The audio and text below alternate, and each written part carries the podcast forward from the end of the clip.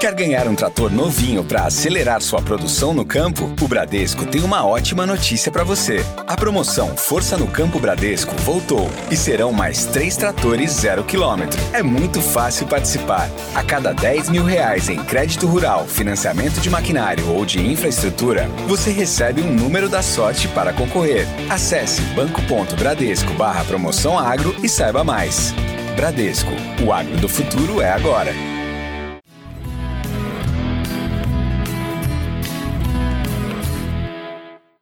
Para você, produtor e produtora rural, que está acompanhando aqui o podcast Agrotal, que é o podcast Agro da Climatempo. Seja muito bem-vindo.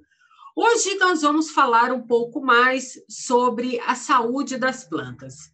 Você já parou para pensar no que seria um mundo sem as plantas?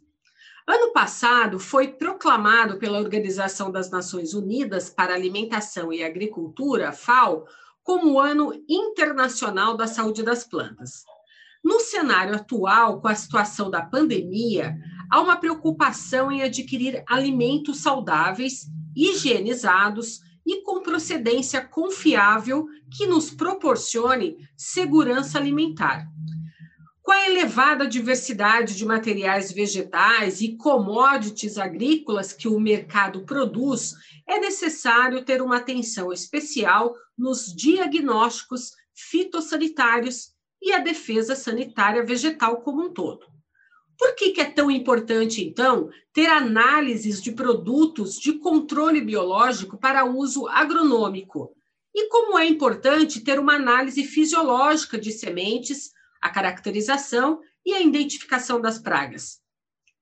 Nossa convidada de hoje é Patrícia de Souza Teló, engenheira agrônoma de formação, proprietária e diretora técnica da Agronômica, o laboratório credenciado e especializado em diagnóstico fitossanitário. A Patrícia vai contar para a gente hoje como essa equipe, que é predominantemente de mulheres engajadas no laboratório, faz para distinguir aí e analisar todas essas análises de sementes e as caracterizações e identificações de pragas, e também a gente vai entender um pouco sobre o papel delas em construir um futuro melhor para a humanidade com alimentos saudáveis. Patrícia, seja bem-vinda ao podcast Agrotal, que é um prazer receber você aqui. Eu que agradeço pelo convite. É, fico muito feliz em nome do Agronômica, né, em nome da nossa empresa, de poder participar do programa de vocês, é uma grande satisfação. Patrícia, eu pesquisei um pouco sobre o seu perfil e eu queria voltar lá na época da Universidade Federal do Rio Grande do Sul, onde você estudou, e aí eu queria que você contasse para a gente quando que te deu o start, quando que você percebeu que você gostaria de ser uma profissional ligada ao agronegócio? Certo. Bom, eu cursei a faculdade de agronomia na Universidade Federal do Rio Grande do Sul é, na década de 90. Entrei na universidade em 94, me formei em 98, ainda sou uma daquelas, fui uma das alunas da universidade em que tinha um currículo obrigatório bem extenso. Nós tínhamos 11 semestres naquela época, todas as cadeiras eram obrigatórias, não eram eletivas. E isso, de uma certa forma, me ajudou muito, porque nós sabemos que no curso de agronomia nós temos uma diversidade muito grande de áreas de atuação. Isso tem um lado bastante positivo, mas ao mesmo tempo pode trazer uma certa ansiedade, uma certa preocupação de que área eu desejo seguir. Especialmente porque eu costumo dizer que eu nasci engenheira agrônoma e, apesar de não ter tido nunca contato direto com o campo, a minha família não é uma família que venha do meio rural, eu não tive muito contato, eu passei a ter contato com o campo na universidade. Isso é algo que eu devo muito à Universidade Federal, porque nós fazíamos muitas viagens, muitas saídas de campo. Então, eu não tinha contato realmente, e eu digo que é uma sementinha que vem no meu coração. Eu sempre gostei muito de cultivos em todas as instâncias, sejam de relacionamento, sejam profissionais, cultivos agronômicos nem se fala. E durante minha, o meu período de graduação, eu sempre busquei é, conhecer muito de todas essas áreas. Então, eu sempre fui uma aluna daquelas bastante caxias, como a gente costuma dizer, né? Bastante aplicada. E eu procurava muito fazer estágios, fiz, a, fiz estágios em diferentes áreas ao longo desses cinco anos e meio durante a faculdade. tive bolsa de iniciação científica desde o primeiro semestre da faculdade, e isso sempre é, foi algo que eu trazia comigo no sentido de descobrir qual, qual seria a área que eu gostaria de atuar, considerando que eu não tinha experiência de campo nenhuma, era literalmente aquela engenheira agrônoma que os colegas uh, costumavam chamar de agrônoma de asfalto, né?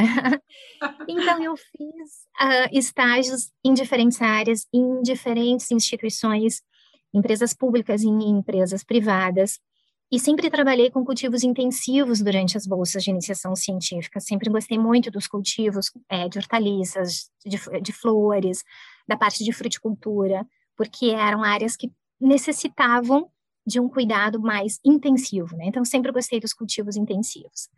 O bichinho do agro, como tu disseste, ele me picou quando eu fiz um estágio fora do Brasil, em que eu fiquei morando durante três meses na Holanda, e eu trabalhei com a produção de cultivo, ou cultivo de tomate hidropônico, e tive a oportunidade de conviver com uma comunidade de um município que tinha pouquíssimos habitantes, mas que eram todos eles produtores rurais. Era uma cidade bem agrícola. É, tive a oportunidade de conviver com eles e ali eu sentia que eu tinha que fazer algo de diferente pelo produtor rural. Ali eu senti que, que o, o, a paixão que eu trazia do cultivo ela era efetiva na realidade do campo que eu gostaria de poder transmitir conhecimento, que eu gostaria de poder auxiliar, que eu gostaria de poder fazer a diferença de alguma forma na vida do produtor rural.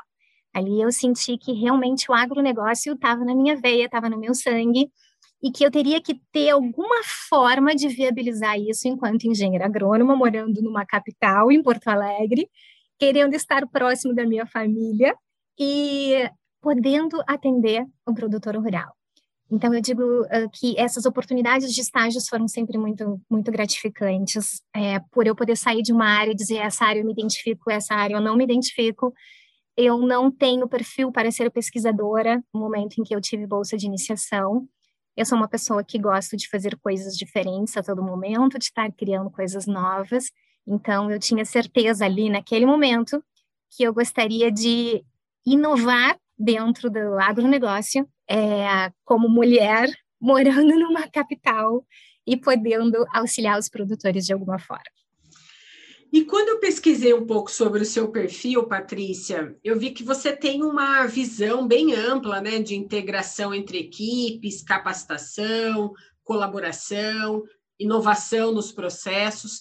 Mas antes de você me contar sobre liderar uma equipe, que eu estou bem curiosa para saber como que você lidera essa quantidade de mulheres no laboratório, é, eu queria que você contasse para nós como que você passou aí essa fase de você se encontrar, ver que com é, o, o, próprio produtor rural ali em loco você é, viu que precisava ajudar esse produtor rural de alguma forma, e como que foi essa passagem para você criar o Laboratório de Análises Fitossanitárias para o setor do agro, que hoje é referência no país. Certo. Bom, logo que eu me formei, eu comecei atuando naquelas áreas que eu tinha te dito que eu me identificava bastante, que eram os, os cultivos intensivos. Trabalhei com assistência técnica na parte de produção de flores, na parte de produção de hortaliças, e eu gostava muito daquelas rotinas. Mas era um trabalho é, bastante uh, intenso, pesado, ele exigia uma série de viagens, né? E eu comecei a procurar alguma outra oportunidade em Porto Alegre, diretamente, é, ou através da universidade, ou através de alguma empresa é, de sementes que estivesse localizada aqui na cidade.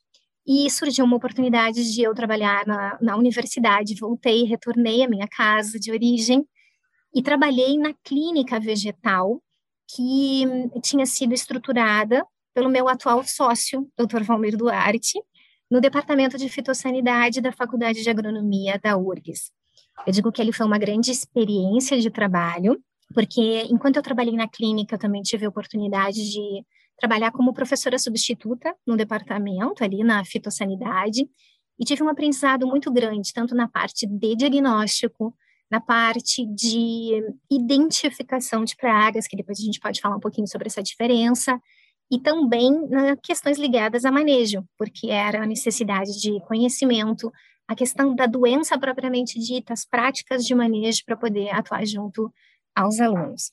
Esse laboratório era estruturado dentro da universidade e uh, logo depois de dois anos eu engravidei e resolvi sair por um tempo e me dedicar mais à família e cuidar da minha primeira filha, ter mais tempo para ficar com ela. Mas eu trouxe no meu coração é, esse trabalho que eu tinha desenvolvido no laboratório, no qual eu pude enxergar uma grande oportunidade. Eu acho que uh, o laboratório em si, um laboratório de diagnóstico fitossanitário, é uma atuação muito específica, é um nicho muito particular de mercado. Esse primeiro grande laboratório, eu posso dizer que, que foi desenvolvido no Brasil, foi desenvolvido pelo meu sócio, é, o Dr. Valmir Duarte, ele que teve essa grande ideia dentro da universidade, essa grande inovação de oferecer ferramentas de diagnóstico para os produtores e para as empresas, e a oportunidade de trabalhar com ele foi muito gratificante e de um aprendizado gigantesco. Só que quando eu saí e fiquei esse tempo fora, eu trazia essa vontade de fazer esse trabalho, enxergava como uma oportunidade de negócio, e aí eu via claramente como oportunidade de negócio, e, e como algo que eu poderia desenvolver a partir de Porto Alegre, estando na cidade, mas dando assessoria e consultoria, então, para o campo, né? E aí nós decidimos é, fazer a nossa sociedade, eu e Valmir. Uh, inicialmente até comecei trabalhando diretamente com produtores rurais e depois fui vislumbrando a possibilidade e a necessidade de buscar o credenciamento. Foi quando nós fizemos a nossa sociedade e a partir dali buscamos juntos credenciar o agronômica no Ministério da Agricultura. Por quê? Porque o Ministério da Agricultura tem uma série de regulamentações para os processos de trânsito internacional de cargas agrícolas. E ali existe uma oportunidade muito grande de atuação do diagnóstico fitossanitário.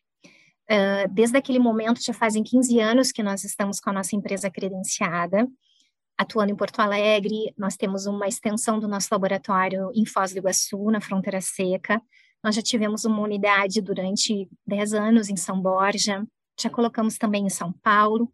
Então, a gente tem atendido o mercado nacional como um todo, recebemos amostras de diferentes uh, localidades, mas sempre buscamos atender as regulamentações do Ministério da Agricultura, atender as necessidades das empresas e atender as necessidades dos produtores rurais.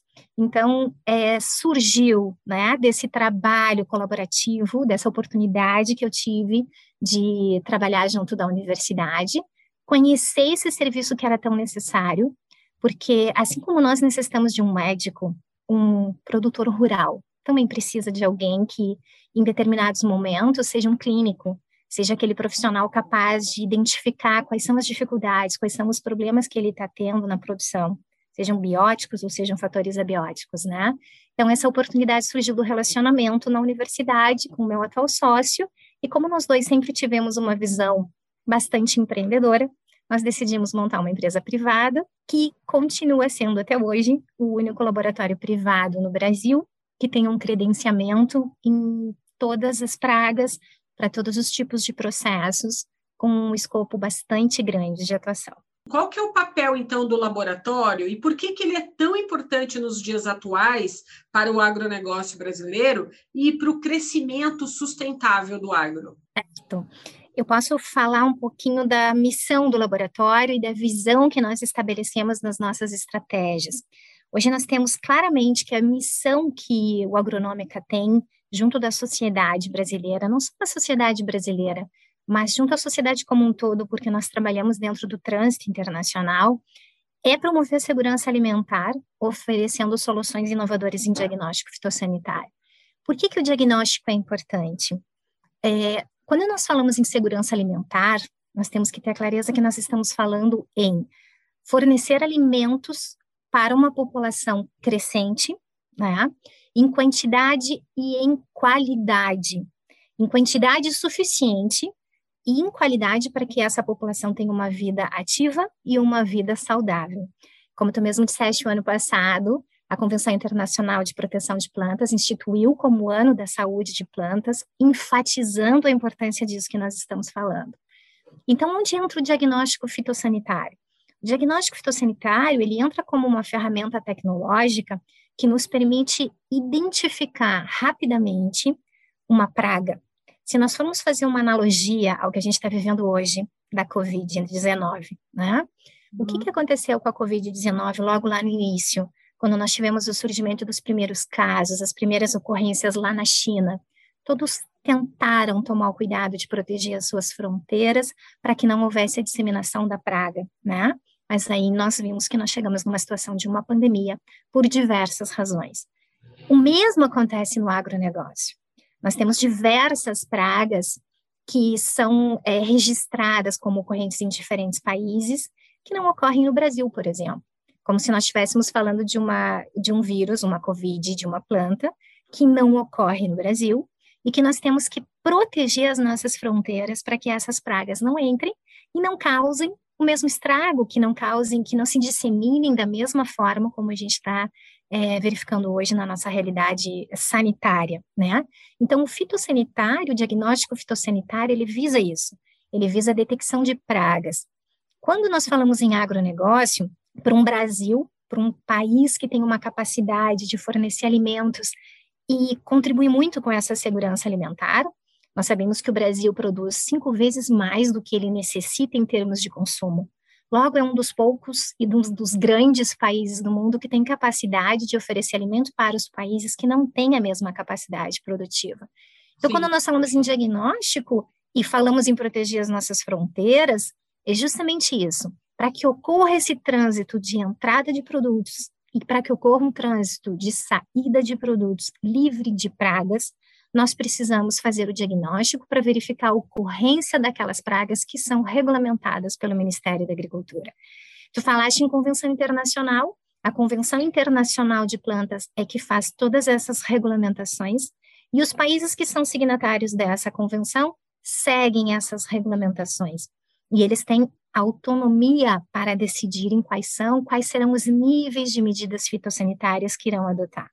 O Ministério da Agricultura no Brasil conta hoje com laboratórios próprios, que são os oficiais, e laboratórios credenciados, que auxiliam nesse diagnóstico. Então, o agronômica, diretamente em relação à segurança alimentar, contribui de que forma? Se nós tivermos um diagnóstico rápido, seguro, eficaz, garantido, nós evitamos a entrada de uma praga. Isso quando nós falamos em trânsito internacional. Se nós fizermos um diagnóstico efetivo, para uma produção nacional, nós podemos é, ter capacidade de tomada de decisão mais rápido. Se nós estamos falando de uma empresa produtora de semente, se nós estamos falando de um grande ou de um pequeno produtor rural, o diagnóstico fitossanitário como ferramenta permite tomadas de decisões mais assertivas, tomadas de decisões é, de manejo que não impliquem em custos tão elevados, porque hoje nós sabemos que qualquer medida que seja adotada no campo tem um custo elevado, e isso impacta diretamente na lucratividade do produtor, e também no impacto de sustentabilidade. Porque quando a gente fala em segurança alimentar, a gente não fala em fornecer alimento em quantidade suficiente somente para o momento atual, mas nós temos que pensar nas próximas gerações. As gerações futuras têm que ter capacidade produtiva e capacidade de alimentar a sua população. Então, nós temos que garantir a sustentabilidade dos nossos recursos naturais, das nossas fontes hídricas, do nosso solo, das nossas florestas que garantem a nossa biodiversidade. Então, diagnóstico fitossanitário e segurança alimentar tem essa relação. Informação, gerar informação precisa, rápida, de qualidade, eficiente, que nos permita a tomada de decisões mais assertivas. Você falou desse trânsito internacional. É, quando um produto, né, uma semente, chega do exterior ou a gente é, observa alguma praga que surgiu em, entre estados brasileiros. A gente teve recentemente um caso agora que do enfesamento do milho, né, que todo mundo ficou comentando sobre isso. Então, nesses casos, por exemplo, e, e no caso do trânsito internacional, é, é, necessário, então, quando esse produto chega do exterior, por exemplo, passar por uma análise? Como que é feito esse processo? Ao desembarcar através de portos e aeroportos, existe ali um protocolo aonde é, essas sementes são condicionadas e levadas para o laboratório? Sim, como, como eu tinha te comentado, essa convenção internacional, ela definiu uma série de regras que uh, vieram facilitar o trânsito, vamos dizer assim, o trânsito internacional de cargas agrícolas, na medida em que foram abertas todas as fronteiras comerciais, quando no mundo deixaram de existir barreiras tarifárias. Passamos a trabalhar não com barreiras fitossanitárias, mas com um controle fitossanitário. E por isso que eu falo que os países têm é, autonomia para, dentro dessa convenção, definirem algumas regras. Quando a gente faz um processo de importação legal e oficial dentro do Brasil, esse processo ele deve obrigatoriamente gerar a autorização de importação dessa carga agrícola. Esse é um processo obrigatório dentro do Brasil. Toda empresa, todo importador, empresa de sementes, empresa mesmo de insumos agrícolas, elas são, elas precisam obedecer uma série de procedimentos estabelecidos pelo Ministério que, que tem a Organização Nacional de Proteção de Plantas, que é o Departamento de Sanidade Vegetal, que responde para essa convenção internacional que nós falávamos. Então, quando uma empresa faz um processo oficial, legal, dentro de todos os parâmetros estabelecidos pelo Ministério da Agricultura, obrigatoriamente ele pede uma autorização de importação. atrás dessa autorização de importação, existe a necessidade de quando essa carga chega no Brasil, seja numa área portuária, é, seja numa fronteira seca, ou mesmo, é, como tu disseste, ainda que venha por uma fronteira seca e tenha que passar por diversos estados, é necessário que seja feita uma amostragem, uma inspeção dessa carga por um fiscal federal agropecuário, uma inspeção dessa carga, e dependendo é, do lote ou da partida dessa carga, fica a critério desse auditor fiscal a coleta de uma amostra e o encaminhamento dessa amostra para um laboratório credenciado. Hoje nós podemos dizer que no Brasil praticamente 100%, vamos dizer assim, das cargas que sejam de uma única partida são inspecionadas, amostradas e tem o envio de amostras para os laboratórios de diagnóstico fitossanitário.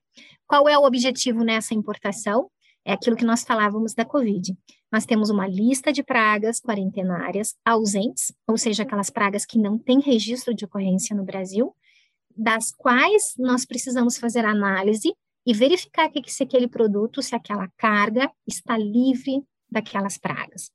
Essa lista é uma lista bastante extensa, nós temos mais de 600 pragas quarentenárias, quase 900 pragas regulamentadas, inscritas hoje é, no Ministério da Agricultura. Só que a análise que é feita vai depender do material, da matriz, se nós estamos trabalhando com uma semente, com um grão, com frutos, é, vai depender da origem, porque, como nós falamos, nós não queremos que entrem pragas que têm registro de ocorrência em outros países. Então, há uma série de relações que definem quais as análises que são feitas.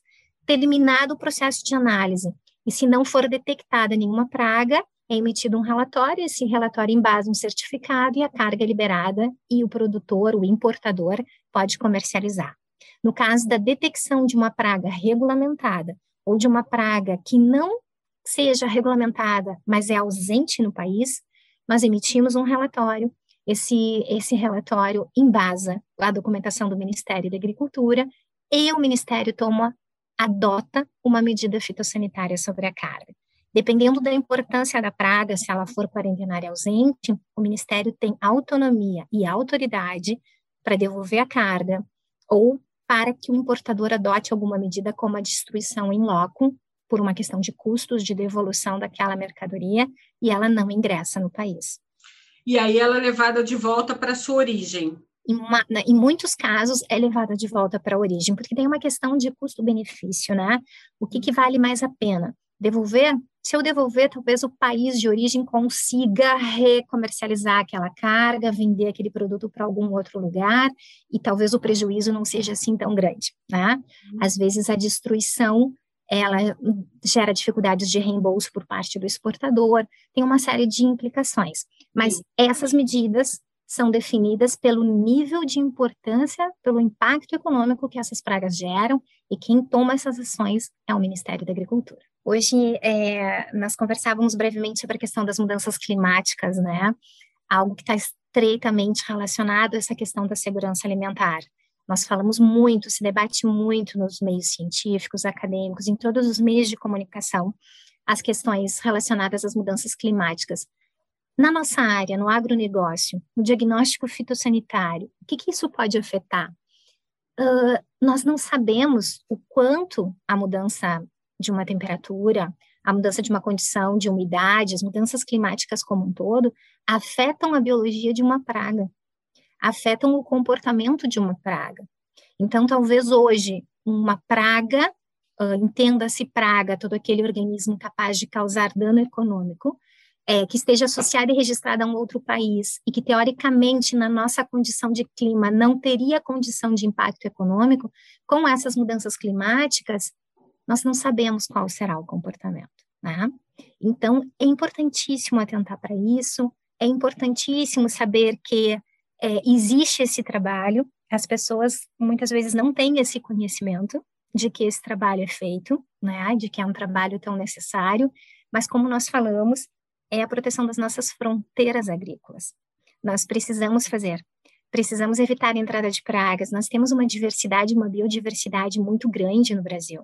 Olha a nossa área de florestas. Ainda que nós tenhamos uma área de produção uh, agrícola extensa, mas não é uma área tão grande a ocupação agrícola, nós temos uma capacidade produtiva por, por eficiência, por produtividade muito grande, Sim. mas nós temos uma área de florestas muito significativa e que também são é, essenciais na definição das nossas condições climáticas. Às vezes, a entrada de uma praga de um determinado inseto que, nem, que não necessariamente está associado a um produto agrícola, mas pode vir no pallet de uma madeira de um produto importado, pode causar um estrago gigantesco numa área florestal ou numa área de reflorestamento.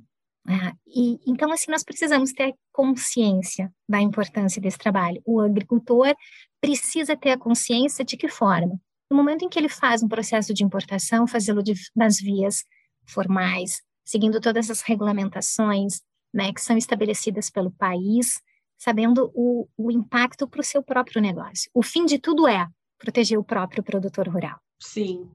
Então a gente pode afirmar que a mudança climática ela, ela impacta no surgimento e na migração dessas pragas. Exatamente. Isso vários pesquisadores têm demonstrado que pragas que até então não tinham capacidade de adaptação no Brasil, e aí capacidade de adaptação, capacidade de disseminação, capacidade de reprodução, capacidade de causar dano econômico estão mudando sim o seu comportamento. Por quê? Porque a gente tem percebido um aquecimento, né, um aumento das nossas temperaturas, uma mudança muito grande das condições de chuvas, das condições de precipitação. Então tudo isso afeta a biologia das pragas e, consequentemente, o comportamento dela em relação aos cultivos.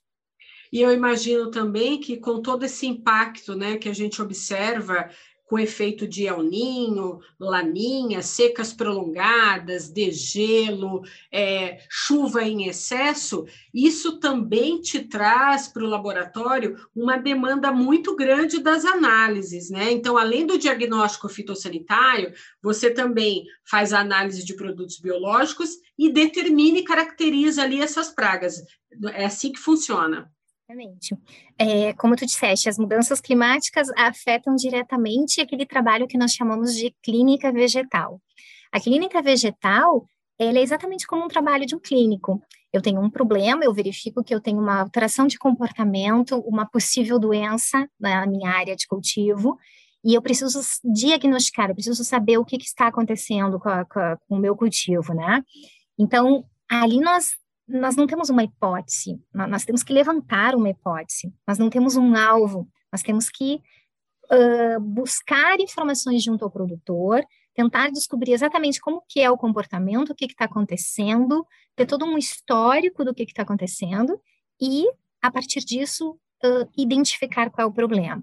Nesse verão, como tu disseste, por mudanças climáticas em que nós tivemos temperaturas bastante elevadas, regiões do país onde nós tivemos uma condição de seca mais prolongada, nós sabemos que nós tivemos o problema do enfesamento do milho. Então, esse é um exemplo bastante significativo do que tu disseste. Nós tivemos uma demanda muito grande desse trabalho de clínica vegetal, em que o próprio produtor rural ou as empresas de produção de sementes têm problemas no campo e precisam saber o que, que está acontecendo exatamente. Nós tivemos uma demanda altíssima de amostras vindas de todas as localidades do Brasil, para que nós pudéssemos fazer o diagnóstico se era realmente o enfesamento causado por molicutes, né? Por quê? Para que os produtores pudessem tomar medidas mais rapidamente, para que eles pudessem ter uma decisão de qual seria o momento de fazer o controle do vetor, né? Dessa praga que causou essa doença e que causou perdas bastante significativas na cultura do milho na safra de 2020 e 2021. Sim.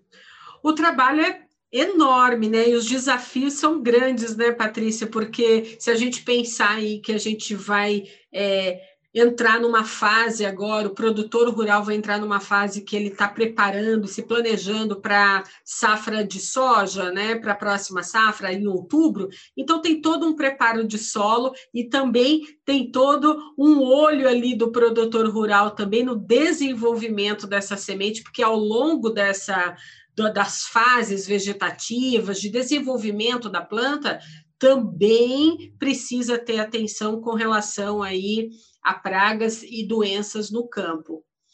Essas pragas, vocês têm elas todas catalogadas, então, já identificadas? Nós temos uma lista de pragas é, é, que foram detectadas e que estão catalogadas, que são as pragas regulamentadas. Essas, uhum. elas geram sempre um comunicado oficial. Então, sempre que nós tivermos a detecção, seja numa amostra encaminhada pelo Ministério da Agricultura ou mesmo de uma amostra encaminhada por um produtor rural ou por uma empresa, e essa praga tiver uma condição regulamentada, nós precisamos obrigatoriamente fazer uma notificação para o Ministério da Agricultura, porque uhum. a partir dessas notificações podem ser modificados os status das pragas. Então, o Ministério precisa ser comunicado. É, isso gera uma lista bastante grande dentro do laboratório de pragas que já foram detectadas de diferentes localidades do mundo. E essas, uh, esses dados, eles são bastante interessantes porque eles geram diferentes informações, né? Informações de onde a gente tem ocorrência, de onde vem, de quais são os produtos que determinadas pragas estão mais associadas, quais são as origens que determinadas pragas estão mais associadas, a frequência de detecção. Então, nós vamos gerando todas essas informações. Pragas que não são regulamentadas, elas normalmente não geram uma notificação. Então, por, por não gerarem uma notificação, é, elas não ficam todas catalogadas. Por quê? Porque a diversidade é muito grande, né? Como tu disseste, é, a nossa agricultura ela é bastante diversificada. Nós Sim. atendemos diferentes cultivos, diferentes áreas, todo o país. Então, a, a detecção é bastante significativa, muito grande. Nós não temos uma, catalog, uma catalogação de todas essas pragas, mas essencialmente daquelas que são de maior importância agrícola e regulamentar. Patrícia, vamos mudar um pouquinho o rumo dessa nossa prosa aqui. Eu queria falar agora sobre liderança feminina. Ser mulher hoje, dentro da agronômica, é ser protagonista, é ter liberdade, ter expressão de voz para atuar a favor aí de um sistema de defesa sanitária que movimenta o país. Então, como que foi para você é, uma liderança feminina moldar esse time de colaboradoras predominantemente mulheres, que eu sei que a maioria do, das meninas que trabalham com você aí é uma força né, grande de mulheres à frente aí do trabalho. E quais são assim os, as principais características desse seu time? Sim, é, no Agronômica, é, a, realmente nós costumamos dizer que a Agronômica é uma grande família, um grande time. Hoje nós temos 46 pessoas, se nós formos contarmos com todos os nossos colaboradores, são 39 colaboradores, mais cinco estagiários que trabalham conosco, e eu e Valmir, que somos os sócios, então, é, do laboratório dessa empresa. Desses 46 colaboradores, 40 são mulheres. então, realmente é um time feminino bastante significativo, né? liderar é, esse time de mulheres é, é um desafio. A gente sabe que é, são muitas pessoas, cada um com o seu temperamento, cada um com o seu comportamento, mas ao com mesmo tempo talento.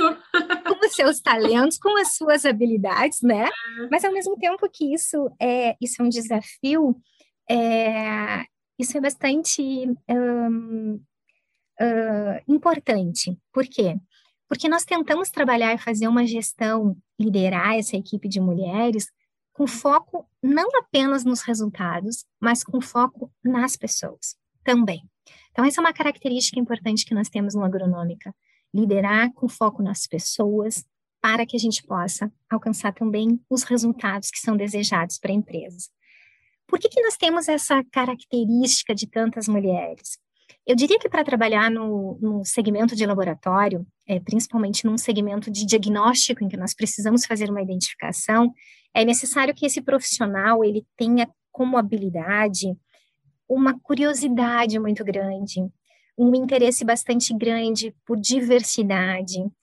Ele tem que ser um profissional que tenha, na sua essência, um desejo por taxonomia, né? Porque nós estamos falando em diagnóstico. Nós precisamos, a partir de determinadas características, e aí sejam elas morfológicas, sejam elas biológicas, sejam elas moleculares, chegar a um resultado, chegar a uma identificação. Então, esse profissional precisa ter esta habilidade. Não vamos dizer que os homens não tenham, tem. Nós temos seis, seis homens na nossa equipe, Uhum. Nós temos ali grandes profissionais, analistas que têm uma capacidade taxonômica incrível, habilidades únicas assim para identificação, para caracterização e identificação de pragas.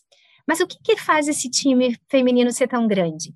É justamente o fato de que as mulheres trazem consigo essa coisa da curiosidade. A mulher ela é muito curiosa, a mulher tem uma inquietação muito grande, no sentido de querer saber o que está acontecendo, no sentido de querer buscar uma resposta. A mulher ela é uma profissional que tem um nível de concentração muito grande. E nós sabemos que para trabalhar numa bancada e poder ficar horas, às vezes, trabalhando com determinadas características ou observações, ou trabalhando com extração né, de DNA, RNA, para que a gente possa fazer também um trabalho de identificação uh, molecular, isso requer concentração, isso requer é, habilidade de, a, a capacidade de fazer várias coisas ao mesmo tempo. E eu acho que essa é uma característica bem feminina, né?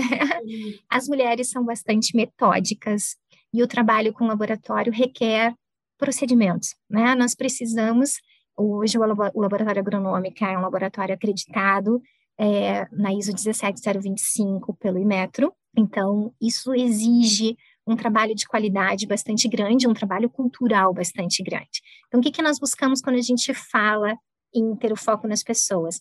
Dar a oportunidade que essas pessoas mostrem as suas habilidades, né? mostrem a sua capacidade. E as mulheres se sentem bastante desafiadas a fazer isso. Então, assim, eu acho que temos muitas mulheres por uma característica bem específica e particular do laboratório. Um trabalho metódico, um trabalho que é procedimentado, um trabalho que exige muita organização e um trabalho que exige é, uma inquietação e uma curiosidade muito grande, característica das mulheres. Olha, eu fico muito feliz de você trazer para a gente né, esses dados das meninas que trabalham aí no agronômica, porque o número de mulheres do setor tem aumentado muito nos últimos anos. Né? O agronegócio hoje é um setor que tem muitas mulheres agora na liderança, e a gente vê cada vez mais profissionais, mulheres, se engajando né, dentro do trabalho com as suas características, os seus talentos, é, impulsionando o agro brasileiro.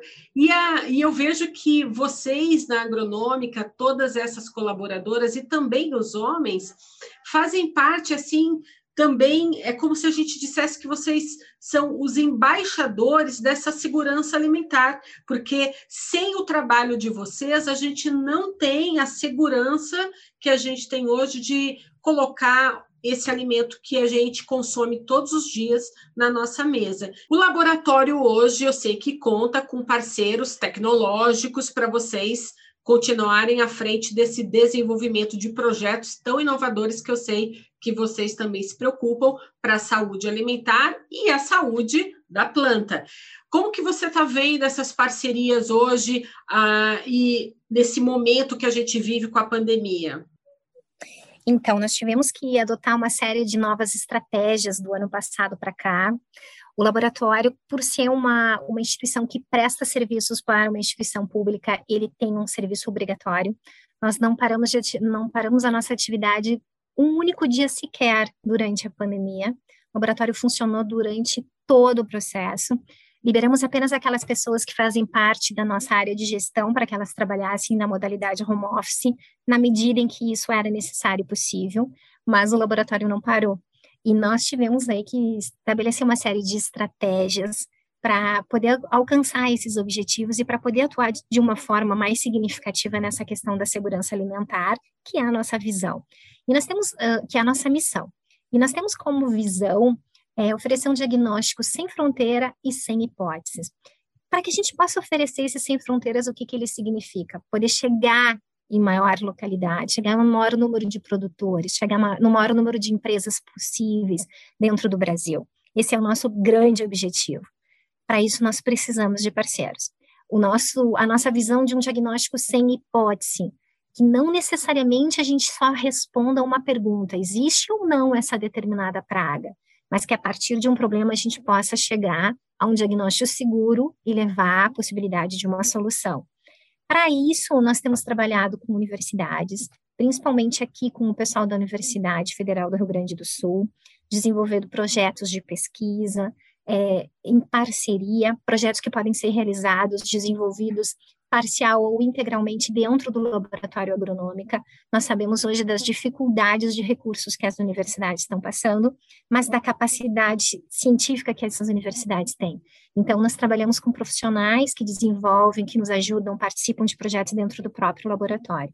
Hoje nós temos participado de projetos junto da Embrapa, tu havias falado sobre a questão do controle biológico lá atrás, nós fazemos toda a parte de caracterização de micro-organismos que compõem os produtos biológicos, a concentração, o nível de pureza desses produtos, para que as empresas possam fazer registros ou para que possam ter toda a regulamentação para a comercialização dos produtos.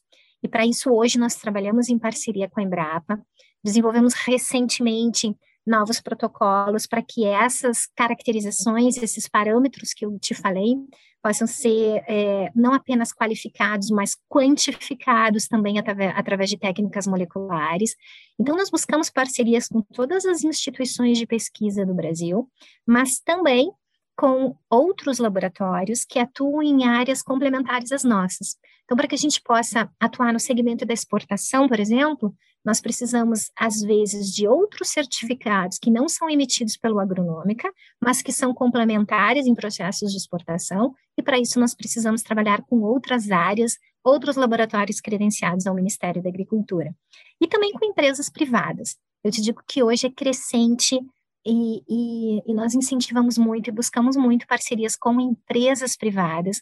E aí a gente fala de inovar, que é, né, assim, dos nossos princípios e dos nossos valores, inovar a partir do foco do cliente e não apenas com o foco no cliente, o que é bastante diferente. A gente busca entender qual é a necessidade que aquele cliente tem e a partir da necessidade dele tentar desenvolver novas tecnologias. Então são muitas as parcerias, elas são proporcionais ao tamanho do agronegócio brasileiro.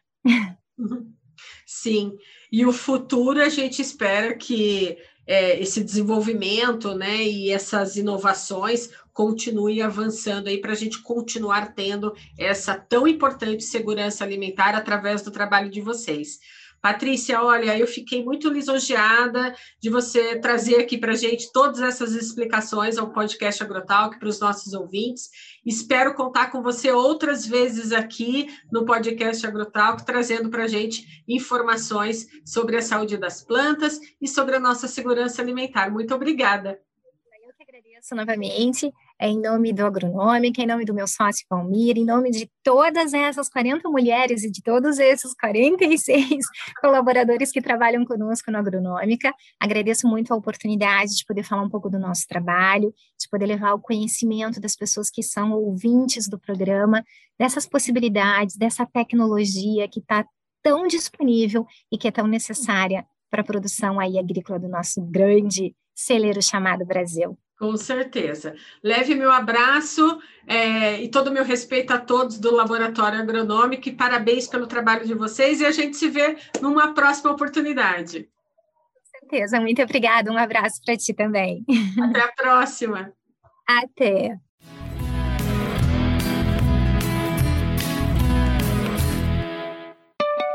Quer ganhar um trator novinho para acelerar sua produção no campo? O Bradesco tem uma ótima notícia para você. A promoção Força no Campo Bradesco voltou e serão mais três tratores zero quilômetro. É muito fácil participar. A cada 10 mil reais em crédito rural, financiamento de maquinário ou de infraestrutura, você recebe um número da sorte para concorrer. Acesse banco.bradesco barra promoção agro e saiba mais.